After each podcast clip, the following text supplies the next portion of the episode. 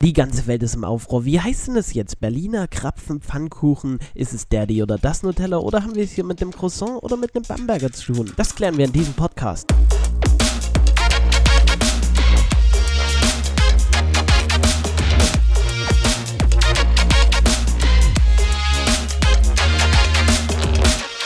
Hallo und herzlich willkommen zu einem weiteren Podcast der Sexperten. Ja, ich hatte letztens eine Morning Show im Sexpertenradio und da habe ich mich gefragt, ist es jetzt Berliner, Pfannkuchen, Krapfen? Ist es Daddy oder das Nutella? Was ist der Unterschied zwischen Bamberg oder Croissant? Oder ist es beides dasselbe und wir nennen es nur anders?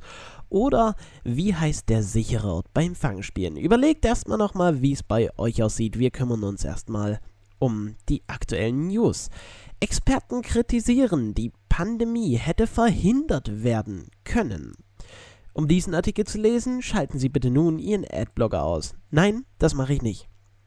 Unabhängige Experten werfen nämlich der Weltheits Weltgesundheitsorganisation und einigen Ländern vor, zu spät auf die Corona-Pandemie reagiert zu haben. Das Virus könnte sich schnell verbreiten, weil Zeit vertrödelt wurde.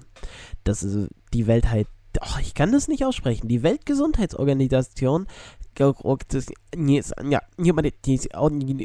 hat, hat im vergangenen Jahr zu langsam auf erste Alarmzeichen einer möglichen Gesundheitsbedrohung reagiert.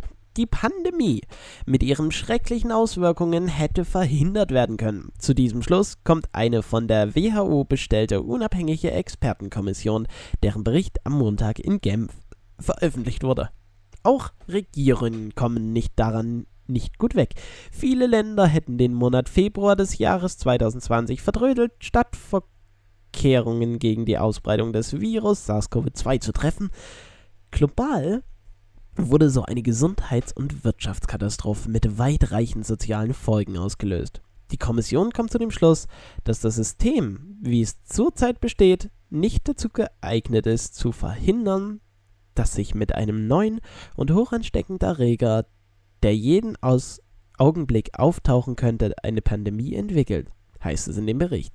China hatte Ende Dezember 2019 über die, Häufig, über die Häufung einer unbekannten Lungenkrankheit in Wuhan berichtet. Die WHO erklärte erst am 30. Januar eine Notlage von internationaler Tragweite, die, möglich, die höchstmögliche Alarmstufe. Das verpflichtet Ländern, Vorkehrungen zu treffen. Die WHO spricht jedoch erst am 1. 11. März von einer Pandemie. Das hat nach WHO-Gesundheitsvorschriften anders als die Erklärung von Notlage. Zwar eigentlich keine Konsequenz, im Rückblick war das aber erst der psychologische notwendige Schub, um die Regierung richtig in Alarmbereitschaft zu setzen. Jo, Regierung hat verschlafen, hätte verhindert werden können. Gut, hat man nicht, ist nun mal so. So, wir sehen, wir sehen Kretschmann. Kretschmann ist hier im Artikel der Freien Presse, wo ich mich natürlich erst anmelden muss, ohne sonst kann ich mir, kann ich mir den Artikel nicht durchlesen. So, wir sehen Michael Kretschmer. Was macht er da? Das weiß niemand. Sachsen-Ministerpräsident hat sich Dienstagnachmittag zu einer Pressekonferenz in der Kreisstadt Annaberg-Buchholz angekündigt.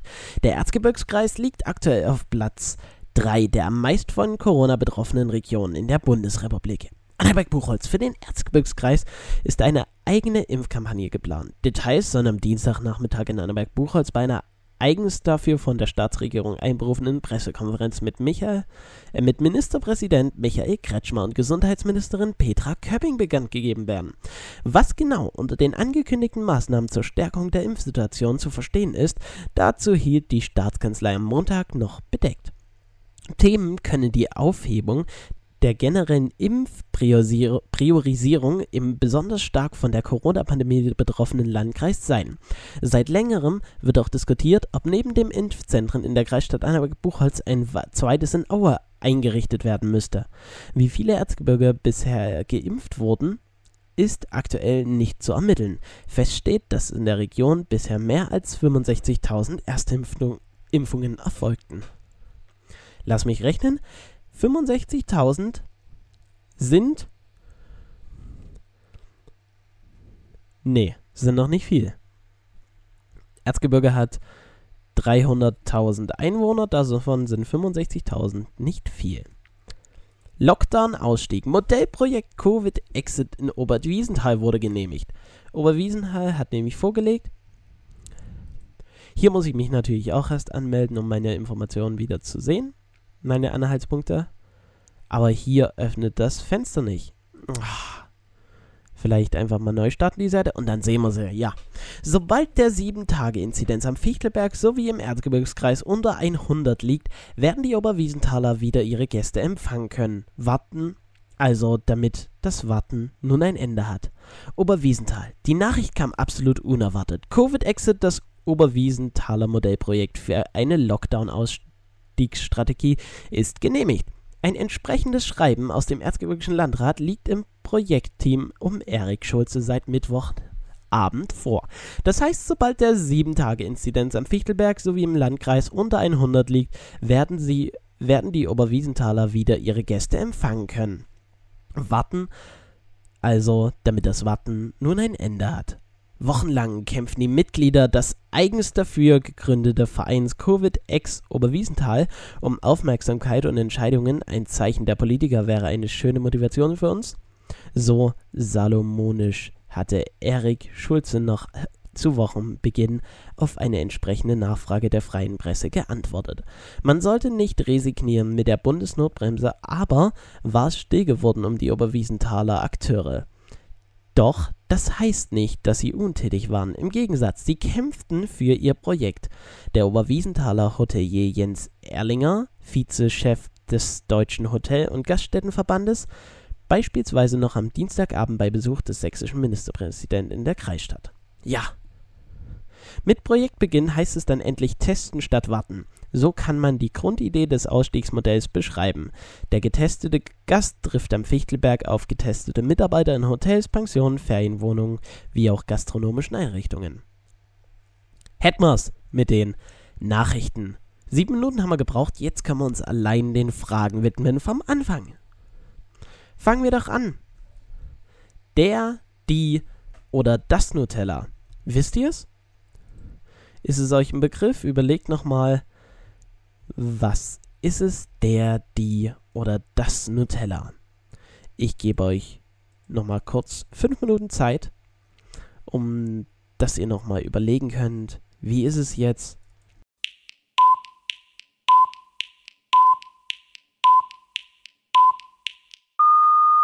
Jo, fünf Sekunden waren das. Wir haben Jetzt folgendes. Die Bezeichnung Nutella ist eine Zusammensetzung aus dem englischen Wort für Nut und Nut in der und der italienischen Endung Ella, was eine feminine Verkleinerungsform ist. So lässt sich daraus schließen, dass es die Nutella heißt. Allerdings handelt es sich bei Nutella auch um einen abstrakten Markennamen. Laut dieser Theorie müsste es im Grunde genommen das Nutella heißen, das letztlich der Brotaufstrich heißt, wäre auch die maskuline Form richtig. Hä? Was? Kann man jetzt alles sagen? Nein.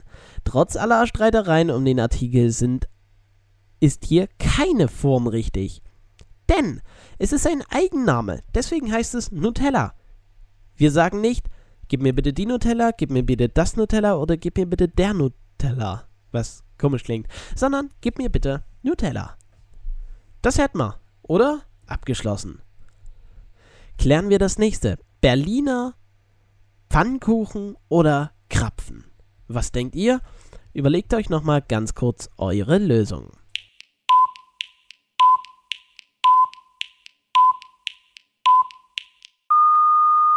Ja, wie heißt es denn nun?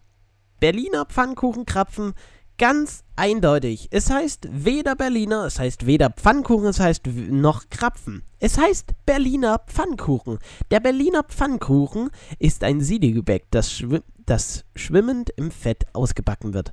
Der süße Hefeteig mit einer Füllung aus Konfitüre besteht und meist mit feinem Zucker bestäubt oder mit einer Glasur überzogen wird.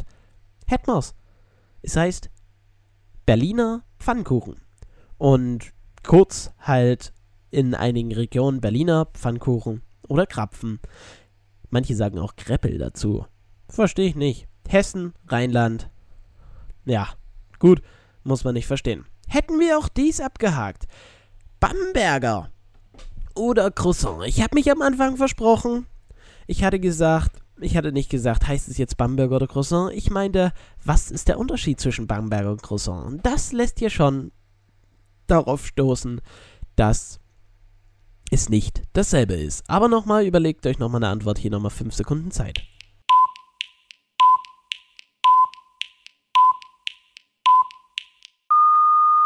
Und? Habt ihr's? Ja. Das ist ein Croissant. Der Ursprung des Croissants kommt aus Frankreich. Hier gibt es zwei Variationen des Mürbegebäcks. Das einfache Blätterteiggebäck wird aus dem Fett Margarine hergestellt. Das edlere und teurere Frühstücksteilchen Albure wird mit reiner Butter gebacken. Bei einem Croissant handelt es sich immer um ein Blundergebäck. Blunder ist das Zwischending von Hefeteig und Blätterteig. Ein Blunderteig enthält weniger Fett als ein Blätterteig. Er ist aber, weil die Schichten zwischen Teig und Fett nicht so vielfältig sind, auch etwas kräftiger im Geschmack und härter in der Konsistenz. Bei einem einfachen Croissant wird dagegen die gleiche Menge an Fett verwendet und die Schichten werden ebenso häufig zusammengeschlagen, wie es bei einem klassischen Blätterteig der Fall ist. Aus diesem Grund sind die einfachen Vertreter dieser Gebäckarten zarter und fettiger als Croissants Albure. Das ist der Unterschied zwischen den zwei Sorten des französischen Frühstücksgebäck. Und was ist jetzt der Unterschied zwischen Bamberger? Ein Bamberger ist von der Größe her schmaler. Der Hefeteig wird im Gegensatz zu den Croissants mit Milch hergestellt. Das Bamberg, der Bamberger hat also eher eine Verwandtschaft mit dem Milchhörnchen. Hier liegt ein Unterschied zu dem französischen Hörnchen. Hat mir das geklärt? Sehr gut. Ich gebe euch noch was zum Diskutieren mit nach Hause. Wie heißt denn der sichere Ort beim Fangspielen bei euch? Und hier muss ich sagen, es gibt wirklich viele Begriffe.